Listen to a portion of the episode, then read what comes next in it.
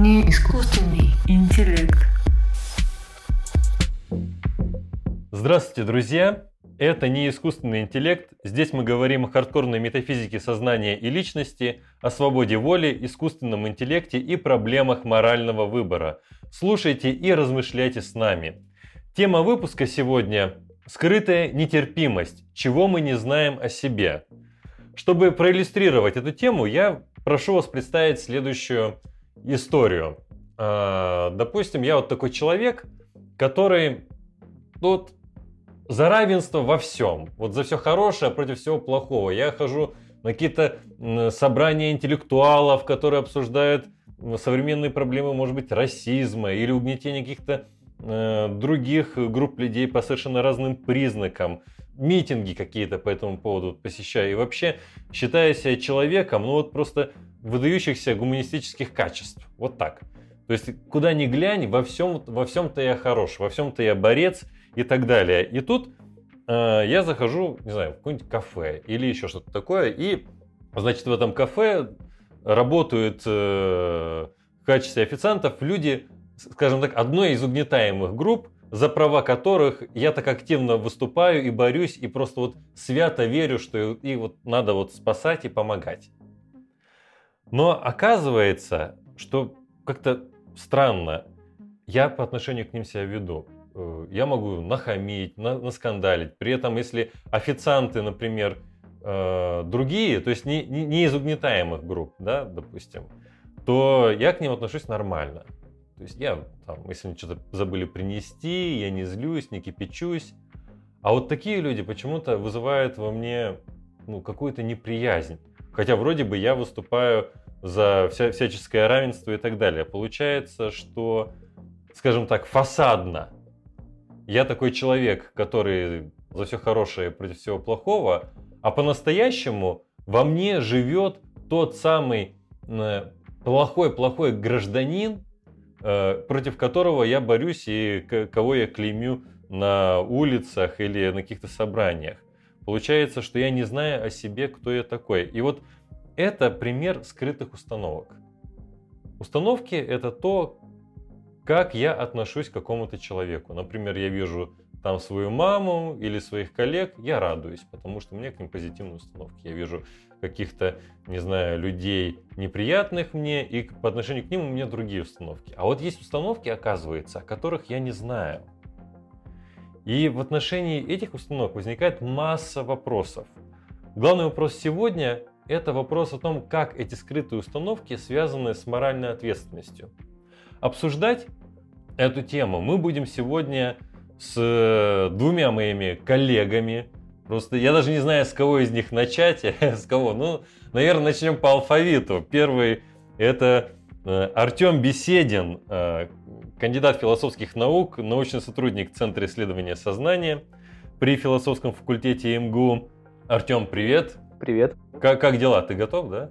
Абсолютно. К беседе. Класс, супер и э, Евгений Логинов, помимо того, что и кандидат наук, и э, сотрудник э, центра, в котором мы все с удовольствием работаем. Женя еще и главный редактор журнала Финиковый компот. Поверьте, он не о кулинарии, а о философии. Обязательно его читайте. Супер журнал. Женя, привет. Привет. Вот, я надеюсь, бодрость духа у тебя тоже сегодня хорошая. Вполне. И я вкратце очерчу план нашей беседы красной нитью через всю дискуссию будет проходить тема моральной ответственности. Но внутри этой темы мы обсудим вот следующие вопросы. Что такое вообще скрытые установки? Можем мы винить человека со скрытыми установками, да? А, и при каких условиях? И а, как здесь а, фигурируют вопросы контроля, Например, может ли человек контролировать эти установки, как они появляются и так далее. И также вопросы знания. Можем ли мы об этих установках каким-либо образом знать и в каких вообще познавательных отношениях мы по отношению э, к этим установкам находимся. Вот такой план. Ну что же, Артем, э, можешь мне, даже не мне, а всем, вот, э, и Жене, и слушателям, рассказать, э, что же такое скрытые установки и какие вот есть примеры, может быть, науки этих скрытых угу. установок. Да, спасибо, Антон. Ну, Вообще тема э, неявных установок активно обсуждается на протяжении последних э, нескольких э, десятилетий. Э, конечно, она связана с серьезными культурными изменениями, произошедшими в первую очередь в э, западном обществе. То есть э, сегодня скрытыми оказываются те установки, которые э, ну, 100-150 лет назад и раньше вообще-то многими открыто разделялись. Вот эти дискриминационные установки. А сейчас оказывается, что они превращаются в такие автоматические реакции, причем э, такие, о которых сам агент чаще всего не знает и не признает их существование у себя, и э, агент не в состоянии ситуативно, намеренно их подавлять. То есть в ситуации, в которой э, совершается конкретный выбор. И э, вот буквально в последние там, 20-30 лет произошел бум эмпирических исследований э, таких неявных установок. Я расскажу вот о двух парадигмах экспериментальных, при помощи которых они в основном исследуются. Одна парадигма – это тест на неявные ассоциации – Вкратце, э, суть его в том, что э, в этом тесте измеряется скорость э, реакции испытуемого на определенные стимулы и скорость выполнения определенных заданий. И такие тесты показывают, например, что если у вас есть скрытая установка в отношении к определенной дискриминируемой группе, и вам э, демонстрируют фотографии, допустим, людей, ну, представим себе, что э, испытуемый имеет негативную, э, неявную установку по отношению к человеку с другим цветом кожи. И э, вам нужно соотнести фотографию с какими-то характеристиками, например, банально плохой, хороший. И вот если э, человек имеет вот неявную установку, то просто э, выполнение такого простого задания, соотнести лицо человека, который по видимым признакам относится к э, дискриминируемой социальной группе, с положительной характеристикой, занимает больше времени. Другой аспект парадигмы примерно такой же – это так называемый weapon bias э, исследования, они связаны с эм, э, измерением... Ну, оружием, очевидно. Да, они связаны с оружием. А, в них исследуется то, как испытуемые реагируют на ну, наличие неопределенного предмета в руках у разных людей. То есть демонстрируются э, изображения э, представителей разных социальных групп, в их руках неопределенный предмет, причем, э, обратите внимание, такие исследования показывают, что неважно, например, в каком антураже появляется эта фигура, в богатом районе или в бедном районе.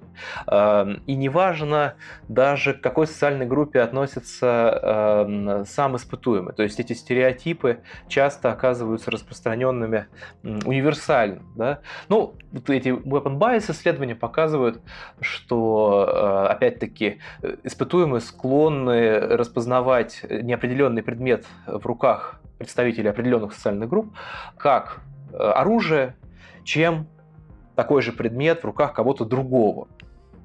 Эти исследования показывают автоматизм проявления неявных установок. Ну вот как это проявляется, то есть как это тестируется? То есть э, человек идет по улице и видит там в переулке кого-то с неопределенным предметом или как? То есть что, что там? Ну, э, это все, это, сами эксперименты проводятся при помощи, конечно, компьютеров. То есть просто демонстрируется э, изображение, и в ограниченное время, то есть реакция должна быть э, проявлена сразу. Ну, какие там изображения? изображение человека с неопределенным предметом в руках э, на каком-то фоне, то есть это изображение может быть ночью, может быть днем, может быть перед э, каким-нибудь фешенебельным зданием, может быть э, в лесу или в бедном районе, э, варьируются вот эти э, условия. И э, эти эксперименты показывают, что именно неявная установка проявляется вот в, в том, что мы склонны воспринимать неопределенный предмет в руках человека, допустим, с другим цветом кожи, как именно оружие, а не как что-то безопасное. Ну, правильно я понимаю, что, наверное, часть слушателей знает, что многие эти эксперименты были связаны с исследованием э, дискриминации в отношении чернокожего населения в Америке. Ну, разумеется, то есть парадигмальными исследуемыми примерами являются расизм и сексизм, однако э, очень важно э, при обсуждении этой проблемы э, отметить, что неявные установки могут проявляться даже не к социальным группам, потому что представьте себе учителя, который просто дискриминирует конкретного ученика в классе, э, ну, по каким-то совершенно случайным причинам, сам себе э, не отдавая отчета при этом, это тоже будет в случае неявной установки. Но я хотел бы обратить внимание на э, еще одну исследовательскую парадигму, я о ней очень кратко скажу. Это так называемые CV studies, исследования CV или резюме. А, они устроены немножко по-другому. Представьте себе, что вам нужно э, выбрать лучшего кандидата на определенную должность, и для этого вы э, пролистываете большое-большое количество э, резюме. И э, проходя такие эксперименты, испытуемые демонстрировали такую тенденцию, что, допустим, на стереотипно женские должности они стремились назначать женщин, а, хотя среди тех резюме, которые они просматривали, явно были лучшие кандидаты мужчины. А на стереотипно мужские должности а, испытуемые стремились назначать мужчин, вопреки тому, что, а, опять-таки, были лучшие кандидаты женщины. И при этом испытуемые находились под иллюзией объективности, а после прохождения эксперимента они заявляли, что они считают свой выбор полностью объективным, и часто, когда их спрашивали конкретно о том, почему вы выбрали этого человека, а не другого, они занимались такой казуистикой, то есть подгоняли свои критерии под характеристики, присущие вот конкретно этому э, человеку. То есть, э, если резюмировать, что э, я хочу сказать о неявных установках, мы можем пребывать вот в этой иллюзии, что э, мы не проявляем неявных установок. Мы можем быть абсолютно убеждены, что мы э, ну, хорошие, добродетельные. справедливо. Да, что мы поступаем справедливо, но в то же время чисто статистически. То есть это, э, как правило, проявляется при многих повторениях чисто статистически. Допустим, если я ответственен за прием на работу, и я постоянно это делаю, в моем э, поведении могут проявляться, э, вот явно проявляться такие неявные э, предпочтения. Ну давай в качестве небольшого итога. То есть у нас есть э, три группы исследований. Первое, когда э, соотносятся хорошие качества и э, есть дискриминируемая социальная группа, и э, нам требуется больше времени для приписывания хороших качеств дискриминационной группе и меньше времени для тех, кого мы и так считаем хорошими. Есть группа исследований, связанная с ножами, э, оружием там, и так далее, когда э, люди ну, другой расовой принадлежности. Да, все-таки эти эксперименты, как правило, про э, расовую нетерпимость. Э, Совершенно когда верно. мы ожидаем увидеть Э, в качестве неопределенного предмета оружия именно, например, у чернокожего человека, а у белого человека будем думать, что там просто какая-то тряпочка или, или, или, или палка. И последняя группа – это прием на работу, и здесь дискриминация, как правило, она связана и с цветом кожи, и с, э, с сексизмом каким-то, и многими-многими другими параметрами. Даже с, э, э, даже с именами, то есть даже да? с типи, вот, э, типично присущими определенным социальным группам именами может быть связано а, Антон, Артем и Евгений входят в эту группу? Не знаешь?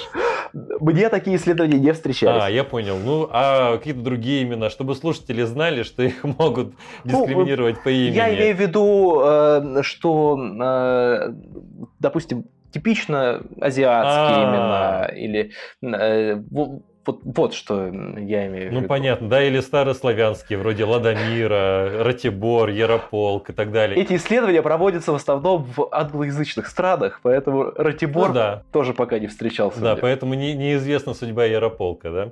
Понятно. Не искусственный интеллект. Ну, возникает важный вопрос. Э, я вот, знаете, когда первый раз познакомился с этой темой, то сразу подумал, ну, черт возьми, я, я об этом просто не знаю. То есть вот э, мне надо просто пере- перевоспитаться, когда я об этом узнаю. Но в принципе, ну как за это можно нести ответственность, да? Можно ли винить э, людей со скрытыми установками? Вот э, Ну, такой вопрос. Если это вопрос э, снова ко мне, то ну давай я к тебе, вкратце а потом, скажу- а потом тебя Женя опровергнет наверняка. Просто Ну, я тогда, я тогда сразу, э, сразу скажу, что я буду адвокатом дьявола. Пусть Женя лучше меня опровергнет. Э, ну, точно можно сказать вот что. Есть такие действия, которые проистекают из неявных установок. Э, я прямо с них начал, за которые, ну, очень сложно приписать ответственность. Вот э, и такие действия мы совершаем именно в условиях каких-то ограничений. Вот, допустим, у нас очень мало времени. И представьте себе, что вы действительно в подворотне сталкиваетесь с человеком, у которого в руках неопределенный предмет. И у вас нет там пяти минут на то, чтобы разобраться, что там этот человек держит, представляет он опасность или нет. И э, в этот момент срабатывает неявная установка, в зависимости, допустим, от цвета кожи, вы решаете, что там у человека в руках, э, оружие или не оружие. Это происходит автоматически, это основано на ассоциативном механизме, вы это не контролируете. Как можно за это нести ответственность? Вот с чего я предлагаю начать. Ага, то есть нельзя. Ну, Жень, вот так. Ну вот, э, Я, я, я согласен, Артем. Ну, Действительно, тут э, ситуация сложная. Идешь ночью, непонятно что. И, ну, конечно, стыдно в этом признаваться, но зато вроде бы и жизнь спасет как-то, может быть, не знаю. Действительно, вот то, что сказал Артем, о случаях, когда у нас нет контроля за чем-то, и мы на основании этого снимаем с себя или того, кого мы могли бы осуждать моральную ответственность, кажутся довольно убедительными. А, Но существуют, очевидно, другие случаи, когда мы, очевидно, можем осуждать или э, винить э, человека за наличие таких установок и за их проявление в действиях э, или отношениях к другим людям. А, Вот примеры с CV-исследованиями, с исследованиями анкет при приеме на работу, кажутся похожими, хорошими кандидатами для случаев осуждения, потому что человек должен был отрефлексировать подобного рода склонности свои и учесть их при э, выборе на работу, все в случае позитивных дискриминаций и квот направлены именно на это. И если он применяет подобного рода практики, даже если он этого э, не осознает, то в некотором смысле мы можем его осуждать. А, Вот то, что описывал Артем, очень похоже на случаи, когда вам внушают э, какие-то установки или мысли через гипноз, вы действуете на основании этого, а потом, когда вас спрашивают, почему вы действовали, вы начинаете придумывать и рационализировать. В этом случае у вас, очевидно, нет контроля. Но если вы под, э, в этом случае совершили нечто плохое, ничто не может нас остановить от того, чтобы мы сказали, ты, Антон, поступил плохо, и неважно, как ты пришел к этому, неважно, какая, какого был причинный ряд, который закончился твоим действием, а, я могу тебя осудить. Другое дело, нужно ли тебя за это наказывать? Это другой вопрос. Женя, а можешь э, пояснить, пожалуйста, как возможен контроль, если эта установка, она ну, неосознаваемая, неявная? Невозможен контроль. Нет, А, контроль, не- невозможен. контроль невозможен. Мой тезис был в том, что даже если невозможен контроль Ага. э, за чем-то, за действием или наличием у тебя установок, чем-то подобным, э, мы все равно можем тебя осуждать. Пусть в слабом смысле, это не такой смысл, который приводит тебя в тюрьму, но э, осудить зло я могу вне зависимости от того, что было причиной этого зла. Точно так же я могу тебя похвалить за наличие у тебя хорошей установки, даже если она у тебя потому, что ты хорошо с утра поел. Ну я понял. А в случае Артема все-таки здесь э, можно снять ответственность с человека, да? Там, вот если нет да, вот времени. в тех случаях, о которых я конкретно говорил. В тех случаях, о которых ты говорил, э, когда проявляется установка автоматически, я думаю, что мы можем применять ту же логику. Что да, ты не мог проконтролировать, действительно на улице э, у этого есть практическое измерение, что это какое-то обобщение опыта, в некоторых случаях, во всяком случае, частично это так, но это опять же не останавливает нас от того, чтобы сказать, что это плохая черта, что человек обладает плохой чертой характера или проявляет плохую волю по отношению к кому-то э, необоснованно. Вот. То есть это опять же не означает, что мы должны сказать, что этот человек в целом плох, или не должны э, рвать с ним отношения, не должны отзывать свое доверие к этому человеку. Мы должны просто указать ему на то, что черта характера, которую он обладает, это нехорошая черта. Или хорошая, если это позитивная дискриминация. Ну вот я могу такого человека винить. Вот им сказать, вот ты знаешь, ты вообще вот, тебе должно быть стыдно за это. Вот так я могу сделать? Ну, Или я должен э, сказать, ну, слушай, я понимаю, что так происходит, ну ты пр- просто поправь в следующий раз и все. Ну, понятно, что ты там э, был в такой ситуации, я вот, ну вообще лучше так не делай. Вот могу ли я прям вот винить вот так вот активно? Активно скорее нет, чем да. Э, То есть исследователи моральной ответственности обычно различают между э, уровнем приписываемости, когда я говорю, что у тебя есть какая-то черта, и это плохо, э, и уровнем вменения моральной ответственности, вот то, что ты говоришь про «стыдись», вот, отвратительный ты человек. Вот. Второе, в случае отсутствия контроля, как правило, считается, что не, меньше оснований применять. Я думаю, что это разумная позиция. Мгм. Но первое, когда я говорю, что тебе, Антон, в будущем скорректируй свое поведение, э, это более разумно. Э, более слабое осуждение возможно. Мгм, я понял. Вы знаете, друзья, вот э, у нас сегодня такое новшество в передаче, и мы перед э, программой опросили некоторых наших слушателей вот, э, по поводу скрытых установок, какие у них могут быть вопросы. И я вот сейчас попрошу послушать один вопрос, мне кажется, он как раз идет э, в тему. Важно ли вообще, кто виноват в сформированной предвзятости, скрытой установки, или нет? Например, СМИ может формировать эту скрытую установку. Вот важно в случае наличия скрытой установки, кто э, ее источник, как она сформирована. Когда мы говорим об ответственности за эту установку. Кому адресован вопрос? Из команды знатоков я выбираю Артема, раз уж э, Женя только что говорил. Вот, давай А. ты отвечай. Мгм. Важен ли источник э, явных установок для вопроса об м, ответственности? Ну, я могу сказать вот что. Рассмотрение этой проблемы в таком ключе, который сейчас предлагается, да, как раз льет воду на э, мельницу той теорию, которую я сегодня здесь защищаю. Ну, умеренное такое отрицание э, ответственности за неявные установки. И вот почему. Если мы обнаружим достоверно, что э, неявные установки были сформированы в ходе воспитания, э, и мы сможем указать конкретно, э, как это произошло вот на конкретных людей, на СМИ, я не знаю, на что угодно, э, наша интуиция об ответственности будет еще меньше. То есть э, мы еще в меньшей степени будем склонны приписывать ответственность за неявные установки. А, хотя, Извини, то да. есть чем больше мы знаем об источнике э, формирования скрытой установки, тем меньше мы возлагаем ответственности на человека, так? Ну да, но это я должен сознаться, что это немножко грязный ход с моей стороны, потому что э, это работает в отношении вообще Ничего, любых ничего, мы действий. играем грязно. Да, это работает в принципе для всего. А, Женя, а ты как думаешь, э, э, есть ли связь между Да. источником э, скрытой установки и степенью вины? Некоторая связь действительно есть, но эта связь никогда не является такой, что достаточное наше знание об источнике полностью снимет всякую возможность проявлять осуждение по отношению к человеку, который совершает нечто плохое.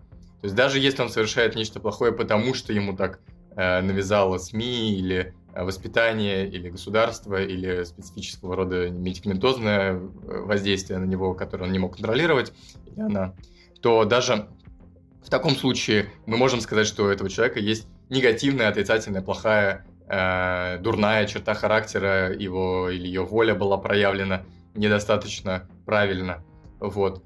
А, Вопрос э, контроля э, существенен для вопроса о наказании. Э, Должны ли мы а, применить к этому человеку какую-то санкцию сильнее, чем вынесение суждения о том, что он обладает такой плохой чертой? Должны ли мы сказать, что все, теперь, Антон, э, я не буду жать тебе руку?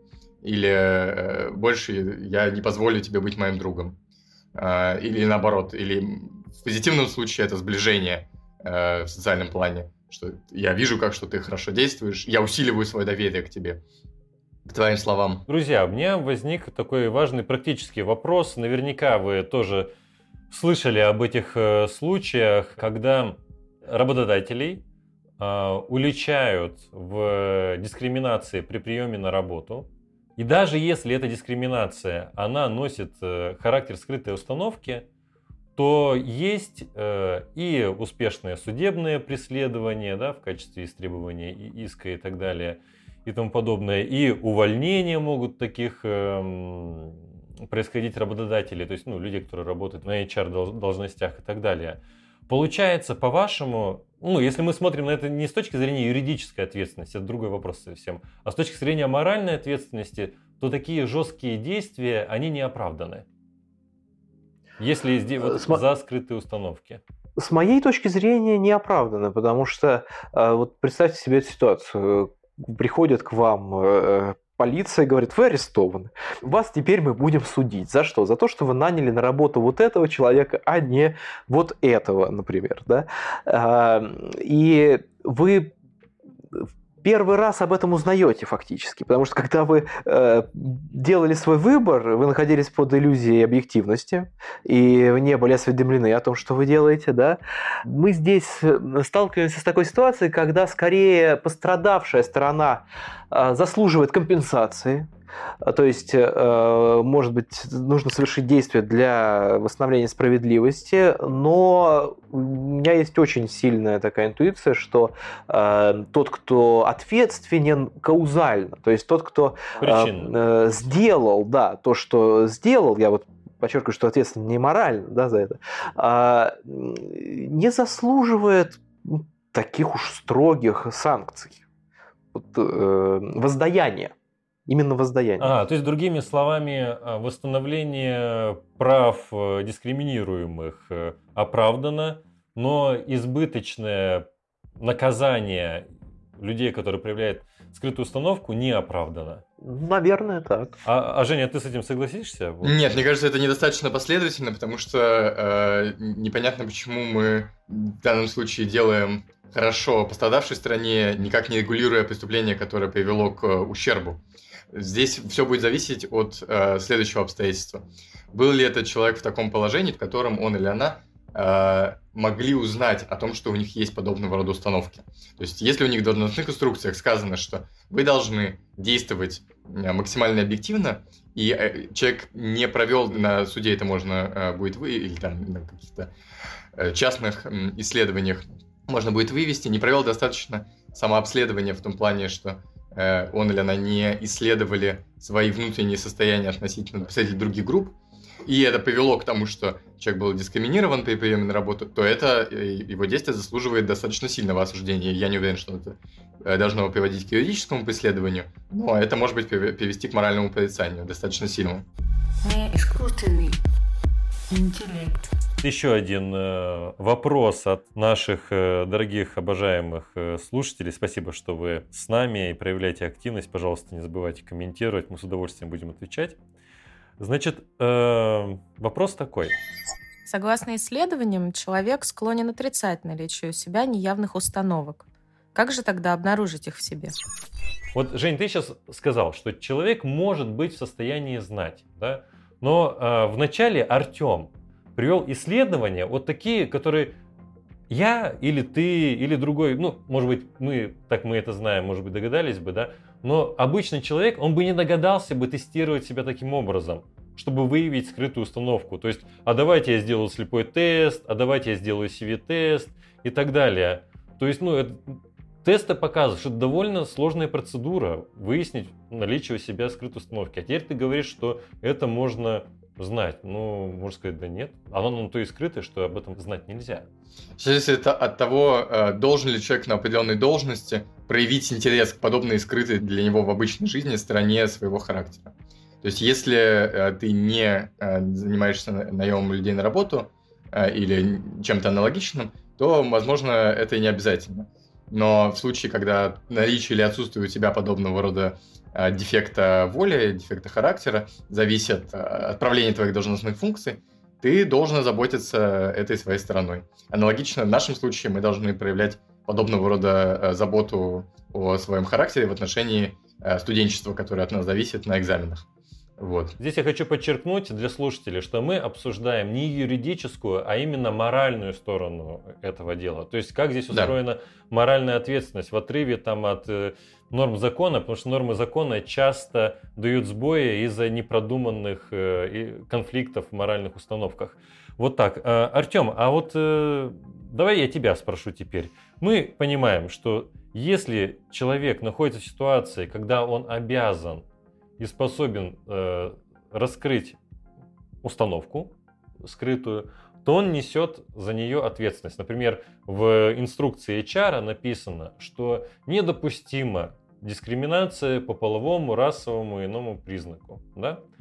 Э, Согласен ли ты в таком случае, что тогда за скрытую установку HR э, ну, несет ответственность? Мне кажется, что это э, пример институциональной ответственности, а не моральной. Именно потому, что мы ссылаемся вот на эти нормы, вот на этот договор и тому подобное. Я могу заключать разные договоры. Я могу заключить договор, что там, я работаю вот на такой-то должности до там, возраста 40 лет, когда мне наступает 40 лет, я перестаю, там, меня, меня увольняют условно, да. Артем, Э, можно, или- можно я тебя перебью? Да. То есть тогда это, это значит следующее, что даже если такой пункт есть в инструкции, это не значит, что мы считаем, что человек в состоянии знать о своих скрытых установках, то есть раскрыть себе скрытые установки. А, ох, вот Ведь, я ведь- такого не, не, не, ведь- я ведь- такого не говорил. вопрос об этом. То есть вопрос заключается Да, в том, да, что да, он несет правильно. моральную ответственность, потому что может узнать и раскрывать это самое, да? Да, и вот эти конечно. институциональные правила, они Мгм. по- ставит его в ситуацию как раз, благодаря которой он может знать. А ты говоришь, то есть получается, что он все еще не может знать. А, вот тут, конечно, э, ну, нужно просто, так сказать, опереться на здравый смысл. Ну вот, Антон, вот мы сейчас обсуждаем а, эти неявные установки, но мы о них знаем, правильно? И э, что имеется в виду, когда говорят, что человек, эм, вот, который подвержен этим неявным установкам, о них не знает? Имеется в виду, что он не в состоянии их узнать определенным способом. То есть таким способом, которым мы, например, узнаем о своих явных убеждениях. Да? Вот меня спрашивают, э, люблю ли я больше там, яблоки или груши. Мне достаточно просто подумать об этом. И я не знаю, кстати, вот что я больше люблю. Допустим, пусть будут яблоки. Да? Э, Я подумал о яблоках и грушах и сказал, яблоки я люблю больше. Меня точно так же спрашивают, считаете ли вы, что люди разных социальных групп равны? Я подумал об этом и сказал, что они равны. Но в то же время эм, я веду себя по-другому. И те свидетельства, которые доступны нам с точки зрения третьего лица, я имею в виду свидетельства неявной предвзятости, они точно так же доступны и самому агенту. Они даже доступны э, ему или ей в гораздо большей степени, чем нам. То есть агент сам знает о том, э, что, какие действия он совершает. Да? И в этом смысле, конечно же, агент может проанализировать свое поведение. То есть здесь требуется какая-то дополнительная э, познавательная процедура. э, И сделать вывод о том, э, есть у него неявные установки или нет у него неявных установок. Да? Но вот из этого еще нельзя автоматически делать заключение о том, что мы можем приписывать моральную ответственность. Вот сравним это с одной из тем, которые мы обсуждали на другой нашей встрече. А, Сравним э, это с карантином. Вот представим себе, что э, там, кто-то болеет вирусом, вот у кого-то вирус, э, и этот человек идет в людное место и там заражает большое количество людей. Есть условия, при которых э, мы можем порицать человека за такое действие. Оно включает в себя в том числе указание на то, как именно этот человек должен был узнать о том, что у него есть этот э, вирус, и, соответственно, это должно было бы стать основанием для того, чтобы э, этот человек не шел в людное место. Да? И вот если э, будет, так сказать, введена такая практика, ведь моральная ответственность это такая штука, которая э, живет в обществе. Да? И э, если станет нормальным проводить какие-то тесты, эти тесты э, будут просто буквально в нашей культуре, и это будет не сложнее, чем почистить зубы, условно. Да? И такие тесты, которые будут показывать э, эти неявные установки, то действительно незнание об этих установках может быть основанием для э, порицания в каком-то смысле. Но до тех пор, пока это не вошло вот в культуру и тому подобное, э, я все еще остаюсь скептиком. Я понял. То можно я сейчас сделаю такой вывод из э, твоей речи. Мы с Женей сейчас обсуждали, что должны быть вот какие-то инструкции, да, допустим, э, что вот следите за тем, что вы должны быть объективны и так далее.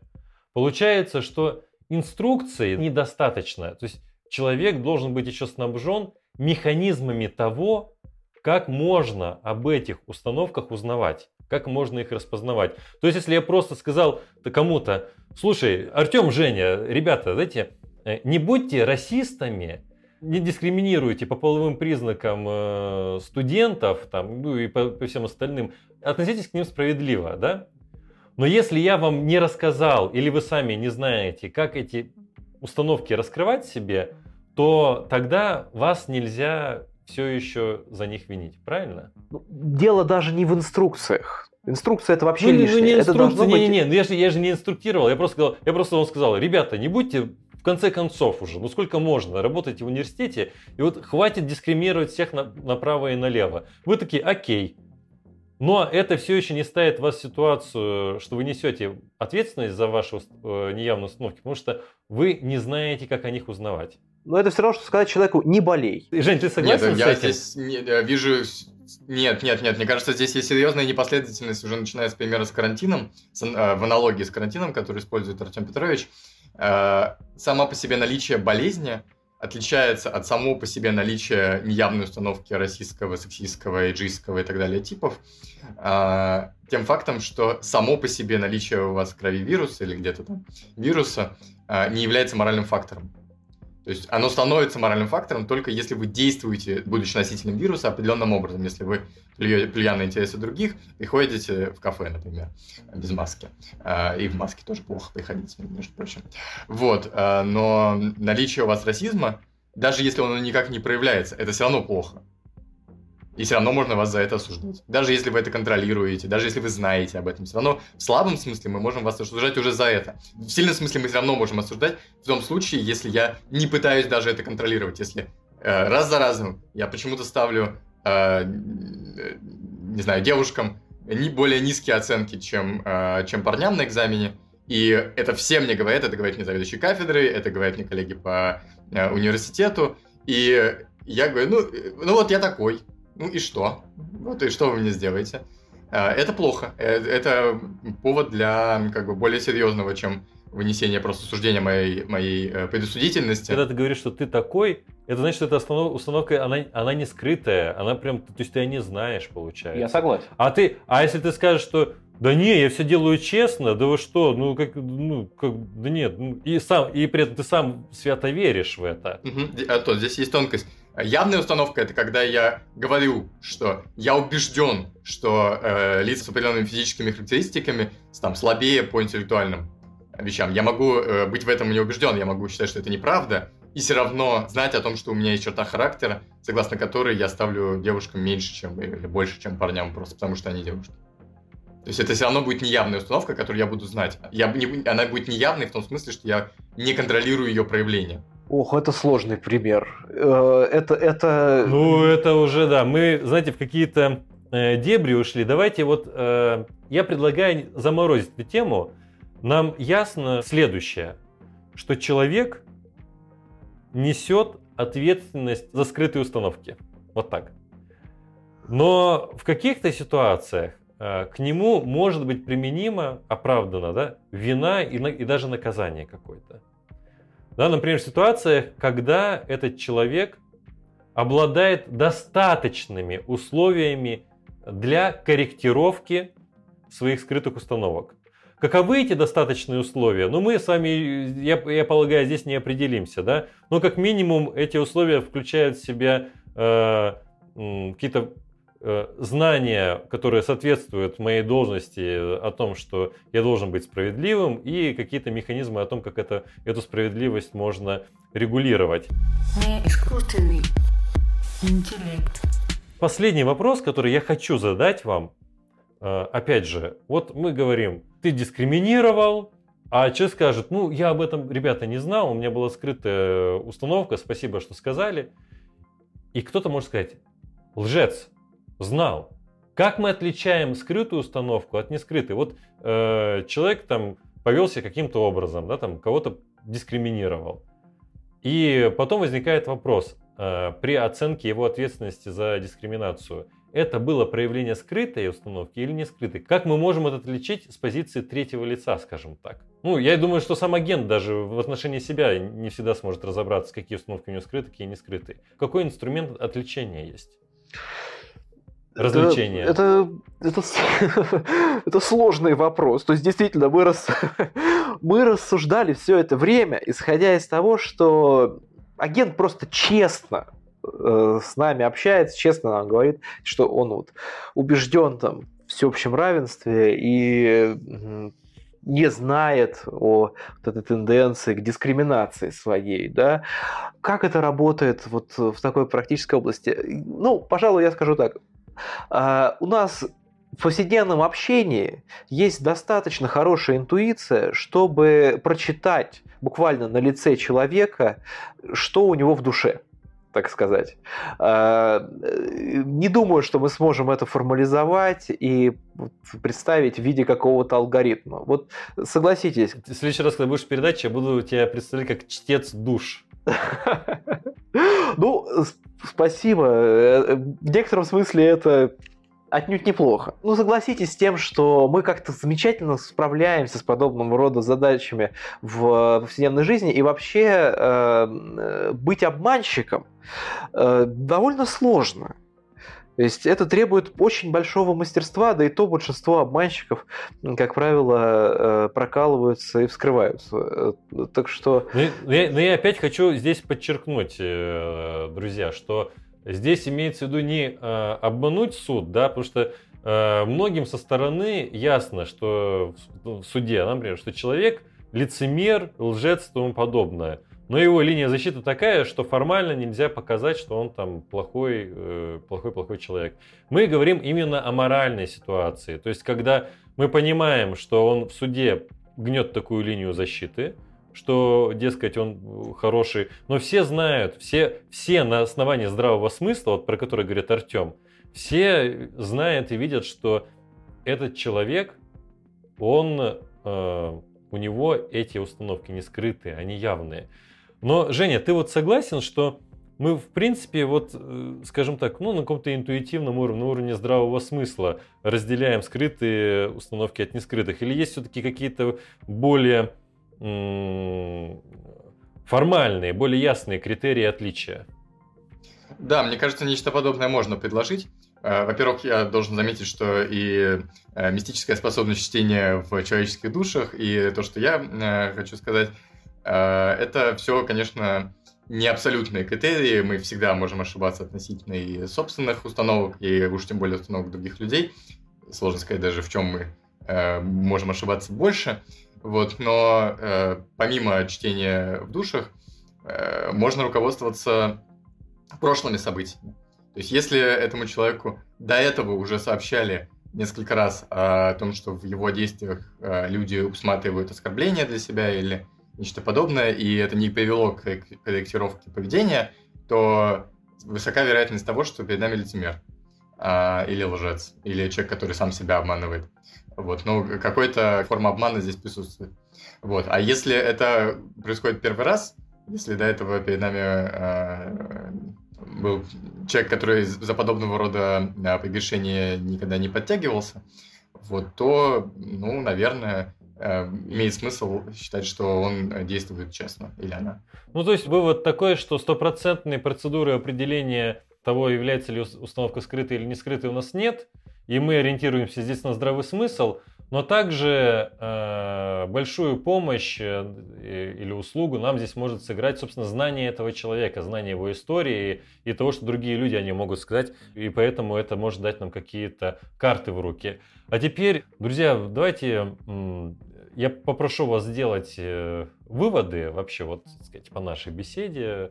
Э, Артем, давай начнем с тебя, а потом Женя. Что, что бы ты хотел сказать вот слушателям а, или просто вот подчеркнуть да. в очередной раз? Или Спасибо, Антон. А, вот что э, я хочу сказать. Первое.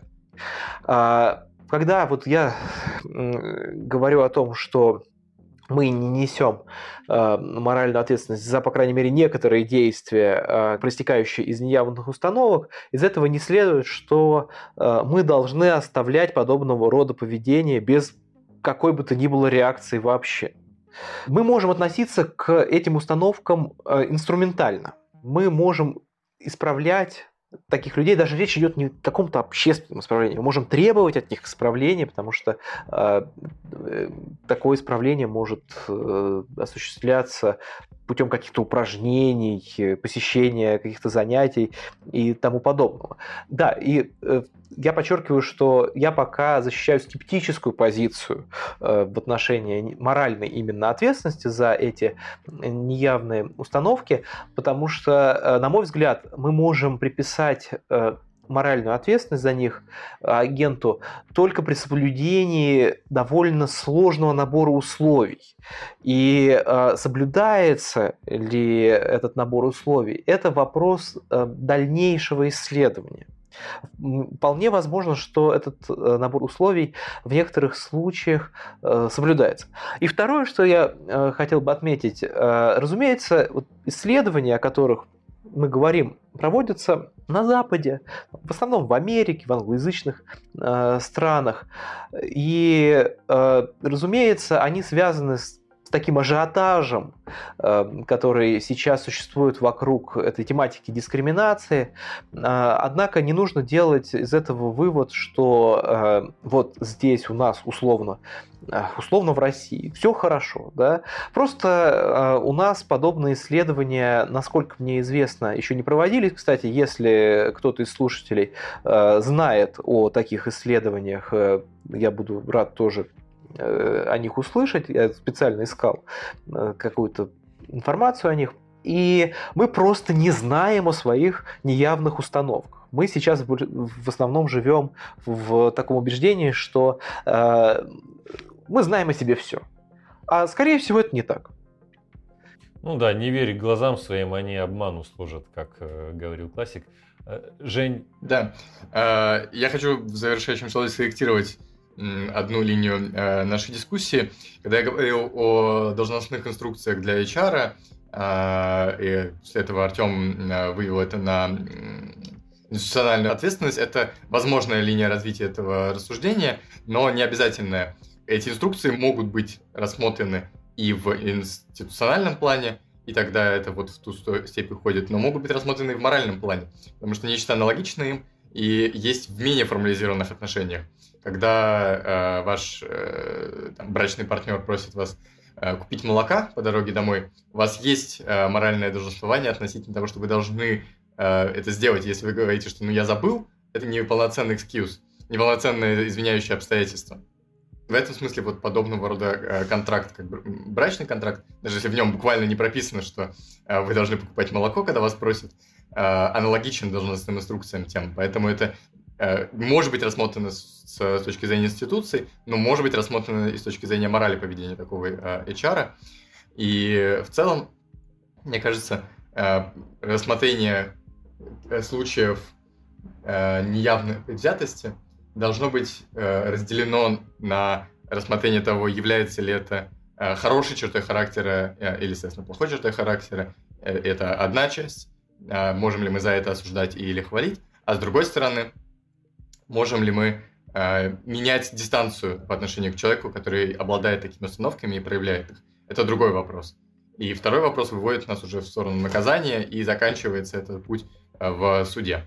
То есть уже это переходит границу морали и уходит в юридическую плоскость. А первое у нас остается только в границах морали. Э, спасибо, друзья. Я сейчас, э, знаете, вот не удержусь и тоже от, себя небольшую вещь скажу, э, что здесь вот в нашей беседе мы раскрыли, может быть, такую, мне кажется, важную парадоксальную черту, связанную с ответственностью. Вот сейчас в современном обществе ответственность часто связана с требованием наказания.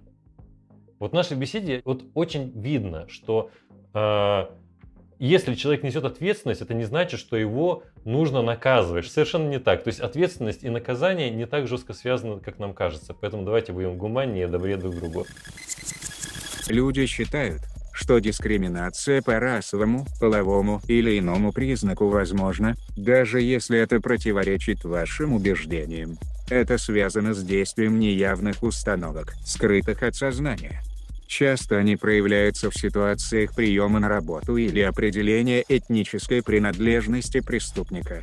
Люди думают, что человек несет ответственность за скрытые установки. Его можно одобрять или порицать за них, требовать их исправления. Однако в большинстве случаев ответственность за эти установки не дает основания для применения наказания, так как они действуют автоматически, без участия сознания. Людям кажется, что наказывать можно только в том случае, если ситуация обязывает человека знать эти установки и нет значительных познавательных ограничений для этого знания. Здесь опять можно привести пример работников HR-службы или полицейских. Достоверно отличить неявные установки от явных сложно. Ключевую роль в этом играет здравый смысл и знание индивидуальной истории человека, и его личностных характеристик, Ребята, спасибо большое, что пришли в нашу виртуальную студию. Вот, до новых встреч. Пока. Пока-пока. Не искусственный интеллект.